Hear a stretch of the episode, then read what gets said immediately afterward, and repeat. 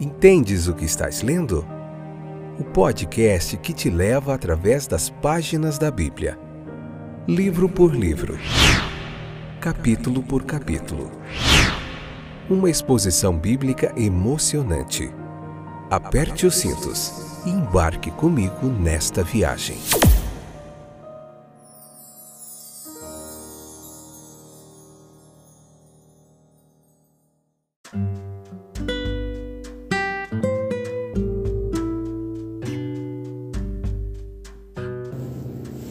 Olá, eu sou o Fábio esse é mais um episódio do podcast Entendes o que estás lendo. Graças a Deus que nos dá vitória por intermédio de nosso Senhor Jesus Cristo. Hoje a gente vai ver Marcos capítulo 11 a partir 2, episódio número 484. Esta que é a sexta temporada do sexto livro da Bíblia, onde a gente está vendo aqui neste trabalho, estudo sequencial da Bíblia, capítulo por capítulo que bom que você está aí novamente. Vamos lá? Aprender mais um pouquinho. Seja onde você estiver, no carro, em casa, no hospital, num presídio, sei lá onde, ouvindo que essa palavra abençoe seu coração nesse momento. Essa é a nossa intenção aqui. Tá bom? Vamos lá? É, ver o que, que esse texto tem a nos ensinar. Você pode ir lá ler o capítulo referente à explanação e depois vem para cá com a gente, convida mais pessoas e vamos junto com essa comunidade que cresce diariamente daqueles interessados em aprender mais da palavra de Deus. Então, às vezes nos perguntamos que o maior mestre, Jesus, o mestre mais divino que esse mundo já conheceu, ele foi tão pouco reconhecido durante seu ministério.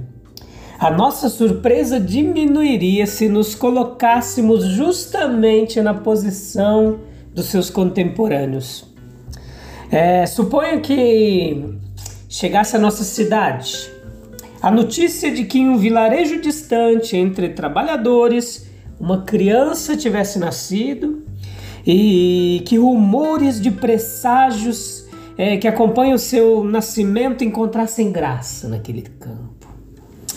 Suponha que com o passar dos anos fosse relatado que aquela, essa criança, agora um homem, havia feito algumas obras maravilhosas. E que depois de várias visitas à cidade, ele chegou acompanhado de seus seguidores, principalmente camponeses, nem eruditos e nem ricos. As suas boas-vindas, elas teriam sido é, mais rápidas se ele tivesse vindo de maneira diferente. Ao longo de todo o seu ministério, nós encontramos evidências disso. Havia ânsia por um Messias de certo tipo, uma promessa de restaurar a teocracia, o governo divino. Derrubar a tirania romana teria sido saudada com um grito unânime de alegria. Mas o nosso Senhor, ele não se contentaria com homenagem mundana. Como a nação cristã, por exemplo, oferece quando se chama por seu nome e viola seus princípios. A menos que ele governe os corações humanos, ele não terá alegria e os governados não terão felicidade. Até mesmo um rei, eterno, um rei terreno deseja lealdade real. Mas ele não pode ler os pensamentos dos homens nem ver como seus bajuladores o desprezam no coração. Se pudesse, com que gratidão ele passaria de adulação dos cortesões para o amor mais sofisticado de seus filhos. Assim o nosso Senhor ele passou de sacerdotes e fariseus para os humildes camponeses da Galiléia e para as crianças amorosas em Jerusalém, para evitar falsas homenagens. Cristo veio e ainda vem silenciosamente ele não vem com trovões e visões de anjos, nem mesmo como um líder nacional apelando para paixão popular ou força armada, mas em pensamentos tranquilos. E em lares cristãos felizes, ele se revela para aqueles que buscam a verdade ou estão sobrecarregados com o pecado em busca de alívio. Se as pessoas o quisessem levar à força, para torná-lo rei, ele partiria e se esconderia deles. Se os discípulos viram um vislumbre de sua glória no monte da transfiguração, ele disse: Olha, cuidado, não conteis a ninguém. Seus milagres foram operados silenciosamente. Geralmente, é, em, com poucas testemunhas, e os abençoados eram frequentemente instruídos a não publicá-lo. Mas nesse primeiro dia da última semana, ele desejava fazer uma procissão, uma romaria, digamos assim, inusitada. Nas multidões que se reuniram para a Páscoa, todos os elementos estavam prontos. Se ele apenas desse um sinal de sua vontade de recebê-la, e isso ele fez. Ele providenciou isso. Ele mandou buscar na aldeia um jumentinho e essa cena excepcional ela foi ordenada com muita sabedoria. A lembrança disso ajudaria os, os, os discípulos nos dias sombrios que encerrariam aquela semana agitada, pois eles refletiriam que não era falta de poder, mas falta de vontade que não lhe permitiria, não lhe permitia despertar o povo em sua defesa. O bom pastor ele dá a vida pelas suas ovelhas. Além disso, daria uma oportunidade ao povo de vê-lo como o rei que ele afirmava ser. E era possível que alguns que haviam resistido a outras influências pudessem ceder a isso e prestar-lhe homenagem agora. Ele veio como um bebê para Jerusalém e poucos o amaram. Ele veio quando criança apenas para ser admirado quando se sentou entre os, os professores ali, os sábios. Ele tinha vindo para as festas e quase ninguém o reconheceu também. Ele veio aos seus e os seus não receberam, mas uma vez, de uma nova maneira, ele se aproximava. Ele tentaria mais um caminho para o coração fechado antes de proferir o lamento. Oh, Jerusalém, Jerusalém, quantas vezes eu teria reunido teus filhos? A entrada triunfal era um símbolo da ressurreição. Naquele dia da semana e de sua posterior ascensão ao céu, em meio à hosana dos anjos, foi uma profecia também do seu progresso real através da história e de sua segunda vinda em glória, quando todos os céus, todos no céu e todos na terra clamarão: Bendito que vem em nome do Senhor. A casa de Deus, ali, Marcos no capítulo 11, do 12 ao 19, nós vemos um pouco de, da, do templo, uma expressão, uma revelação de como aquilo tudo funcionava e como Jesus viu aquela religiosidade aparente. O templo ele foi projetado, havia sido projetado como um centro religioso para as nações, para revelar Deus. Contém a ideia da casa divina e, portanto, do lar de todos os homens. As associações devem ser como torne-se o lugar. A paz e a pureza devem ser mantidas no serviço de Deus. A igreja, o templo, deveria ser como lar. No chamado religioso, os homens desfrutam de grandes vantagens e estão expostos a grandes tentações. A religião intensifica tudo o que toca. Anote isso aí. Nos tornamos melhores ou piores ao lidar com coisas sagradas, como disse Godin. Anota aí. Nós nos tornamos piores ou melhores quando lidamos ou tocamos coisas sagradas. A figueira estéreo, capítulo 11, versículo 12 a 26, nos fala que o Filho do unigênito de Deus ali, que nos declarou o Pai, manifestou o mesmo caráter. Seus milagres são milagres de misericórdia. Todos menos dois. Destes dois, um era permissivo e, e punitivo, quando Nosso Senhor permitiu que os demônios entrassem nos porcos dos gadarenos, o outro registrado nessa passagem é uma espécie de símbolo como os antigos profetas usavam quando inculcavam em qualquer expressão solene ou desejavam impressionar especialmente qualquer evento previsto. Esse costume era comum nos tempos do Novo e do Antigo Testamento. Então Jesus assim lavou os pés dos discípulos, é, assim também Ágapo, quando predisse a prisão de Paulo em Jerusalém, ele simbolizou o fato tomando um cinto do apóstolo e com ele amarrando as suas mãos e pés e dizendo: Olha, assim os judeus em Jerusalém amarrarão o homem que possui esse cinto. Da mesma forma, o nosso Senhor, por este milagre da figueira, ele expõe de maneira mais simbólica e significativa a praga da esterilidade que tão justamente caiu sobre o povo judeu e que certamente cairá sobre qualquer povo ou pessoa que tem apenas folhas de uma profissão de fé externa, aparente e sem essência ou verdade.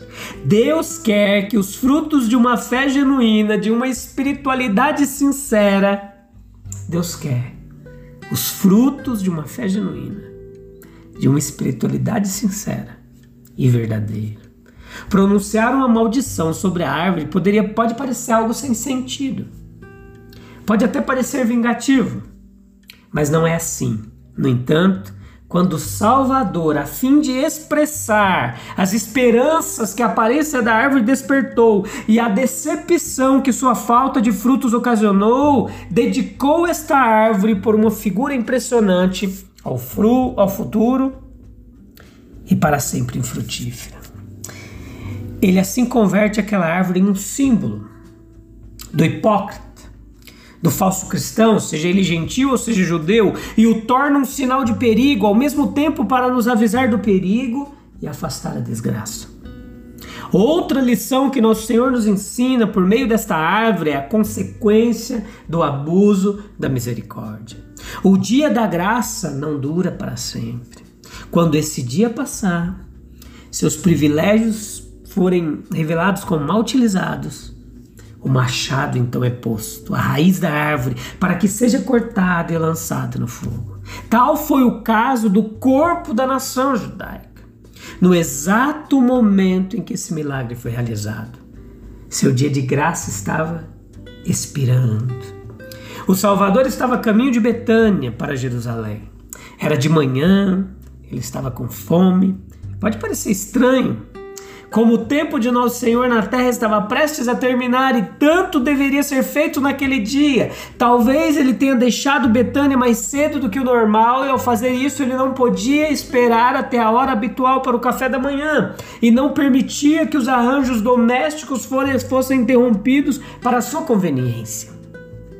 Ou talvez ele desejasse chegar ao templo a tempo para o sacrifício matinal às nove horas antes do qual um judeu devoto raramente quebrava o jejum? Ou talvez ele estivesse tão concentrado nos negócios de seu pai e tão absorvido de forma intensa em seu próprio grande trabalho e tão extasiado na contemplação de seus grandes resultados que negligenciou a comida fornecida para ele. Em todos os eventos destaca-se o fato amplo de que ele por quem todas as coisas foram feitas, ficou com fome. Ele que alimentou milhares no deserto com alguns pães e peixes teria satisfeito os desejos do apetite com alguns figos verdes. O distrito pelo qual Nosso Senhor passou em seu caminho ao ir de Betânia a Jerusalém era uma região de figueiras. Uma aldeia, aliás, recebeu seu nome dessa mesma circunstância, essa aldeia era Bet Fagé, casa de figos. Viajando por esse distrito, ele iria, como era de se esperar, ver muitas figueiras. Era rica em folhas e, portanto, cheia de promessas. Devemos ter em mente o fato bem conhecido em referência à figueira que produz seus frutos antes de suas folhas. As folhas da figueira, quando apareceram, justificaram a expectativa dos figos. As folhas dessa árvore, visíveis à distância, deviam ser grandes e numerosas, e assim ofereciam a esperança de figos abundantes. Por outro lado, nós somos informados de que, ainda que não era o tempo dos figos, a colheita dos figos ainda não havia chegado. Ainda não havia chegado a hora de colher os figos, as folhas indicam a existência de figos na árvore. O nosso Senhor se aproxima desta bela árvore, mas não há frutos nem um figo entre todos os seus galhos, nem um figo entre todas as suas folhas. Nunca houve um símbolo mais marcante de qualquer povo do que aquela figueira era dos judeus. Eles haviam desfrutado de promessas de aliança, privilégios de aliança, esperanças de aliança e suas expressões religiosas correspondiam a isso. Estas eram suas folhas, mas não tinham frutos reais.